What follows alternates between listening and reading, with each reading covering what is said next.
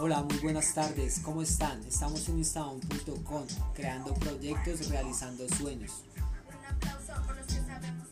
Ok, ok, mi gente, no se lo pierdan, esto es Instaboom, Social Boom el boom de los boones. Venimos con mucha información que estamos seguros que te va a servir, que te va a ser de gran agrado, de gran ayuda para todos los proyectos que tienen. Por eso Instaboom conectamos con tus ideas. No se lo pierdan nuestro canal de YouTube Instaboom, en Instagram como Instaboom Tech, en Facebook como Instaboom y nuestra página web www.instaboom.com.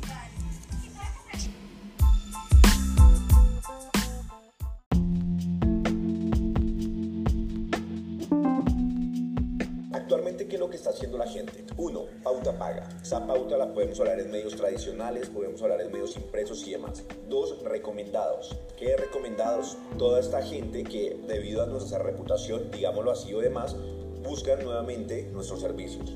Referidos. Referidos hablamos de cuando buscamos por medio de nuestros clientes terceros que nos puedan ayudar comprando nuestro producto o servicio. WhatsApp o redes móviles. El usuario actualmente está intentando ingresar a cadenas de toda esta red que se ha vuelto tan importante y difundir su mensaje. O redes sociales. Publicamos en nuestros canales personales, en redes sociales, nuestros productos y servicios. Eso es lo que actualmente venimos haciendo de manera tradicional y digital no viene a arrollar absolutamente nada de esto, simplemente viene a potencializarlo. ¿Por qué? Actualmente todo esto nos ha servido, pero nos hemos preguntado algo. Uno, ¿cuánta gente podemos impactar en un día? ¿Qué tan cualificados son estos contactos? ¿Cuánta gente llamamos para lograr una venta? Y lo más importante, ¿cuánto cuesta nuestro tiempo? Entonces,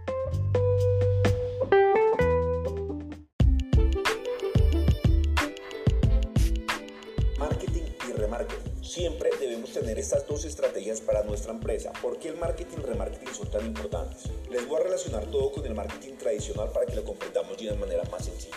Digamos que tú vas en este momento a un concesionario, vas a comprar un carro y viene el vendedor y te dice, bueno, mire David, este es el carro, alto, ancho, motor, etcétera, etcétera. El vendedor para finalizar esa conversación seguramente te va a extraer los datos, como es su nombre, su, su, correo, su número telefónico.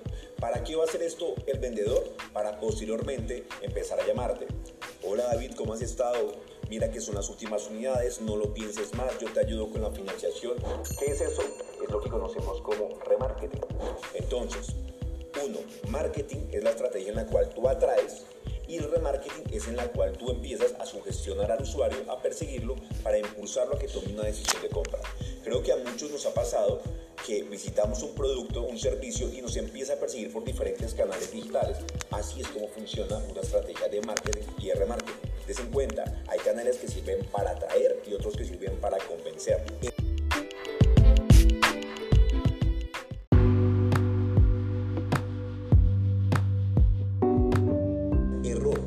Mucha gente que simplemente dice, a mí no me sirve Facebook, a mí no me sirve Instagram, a mí no me sirve Google. No, lo que tienen que definir es en qué canal atraen y con cuál impulsan al usuario para que tome la decisión de compra. Aquí les dejé un pequeño gráfico para que ustedes vean rápidamente qué es el remarketing. Ustedes están buscando un producto o servicio, en este momento no tienen la intención pero ese producto ya los identificó y empieza a hacer una labor de sugestión, digámoslo así. Ahora vean estas dos características. Uno, el usuario puede llegar a estar molesto, porque a nadie nos gusta que nos persigan, mucho menos con pauta.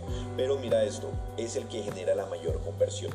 ¿Por qué? Porque para mí es importante perseguirte en un momento en el cual sé que estás por tomar una decisión de compra. Esa es la parte de SEM, simplemente la parte de pauta. Recuerda que para saber hacia dónde reclinamos nuestra pauta, hacia dónde le damos mayor enfoque, tenemos que analizar muy bien quién es nuestra audiencia. Dos, primero, marketing de contenidos. Dos, estrategia mobile.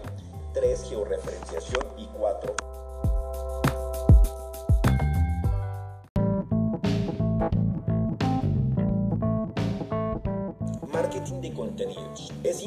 En la actualidad estar haciendo contenido. En este momento estamos teniendo un problema muy grande por la desinformación y falta de capacitación de muchos de los asesores y agencias que atienden a muchos clientes. Aquí el cliente y muchas empresas se están enfocando en hacer mucha pauta y reforzarlo con algo de contenido. Mientras que es al contrario, las compañías deberían tener estrategias muy agresivas de contenido, de enamoramiento por diferentes canales y medios y reforzarlo con algo de pauta. El cliente que viene de pauta es un cliente completamente diferente al que viene de contenido. El cliente que viene de pauta es el que siempre lo primero que te pregunta es el precio. El cliente que viene de contenido lo último que te pregunta es el precio. ¿Listo? Pero entonces, ¿qué estrategia de contenido y por qué diferentes canales puedes atacar tú para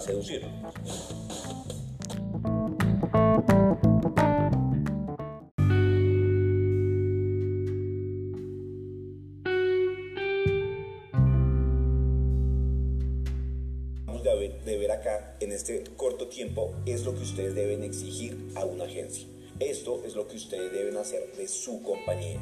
Cliente, estrategia SEM, SEO, multicanal, mobile y redes sociales. No se queden solamente haciendo pauta. ¿Por qué no lo debes hacer? Imagínate esto. Imagínate que tú llevas 20 años en el mercado y solamente has hecho pauta. Hoy viene Pepito a competir contigo. Pepito para igualarte, ¿qué tendría que hacer? Simplemente tener dinero, no es más. Y ya, pese a tu antigüedad, pasan a ser iguales. Pero ¿qué pasa si tú estás haciendo estrategias de conversación en redes sociales, estrategias de posicionamiento en Google y buscadores, estrategias de pauta, estrategias en diferentes canales? Seguramente tu competidor le va a quedar mucho más complejo, lo va a obligar a invertir mucho más y en muchos casos posiblemente se va a aburrir. Entonces, por eso es importante. Ahora, consejo, intenten todo este plan centrarlo en una herramienta como Trello.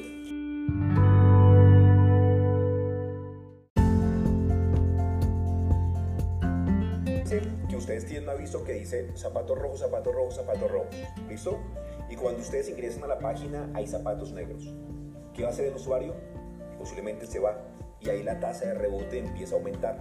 Es decir, que la tasa de rebote va a medir la experiencia del usuario. Cuando ustedes ven un sitio web y ven cada uno de los elementos que lo conforman, nosotros en la parte de diseño web queremos hacer lógicamente páginas que sean agradables para el usuario, pero mucho más en la parte visual, en la parte funcional. Más allá de querer hacer páginas bonitas, queremos hacer páginas funcionales.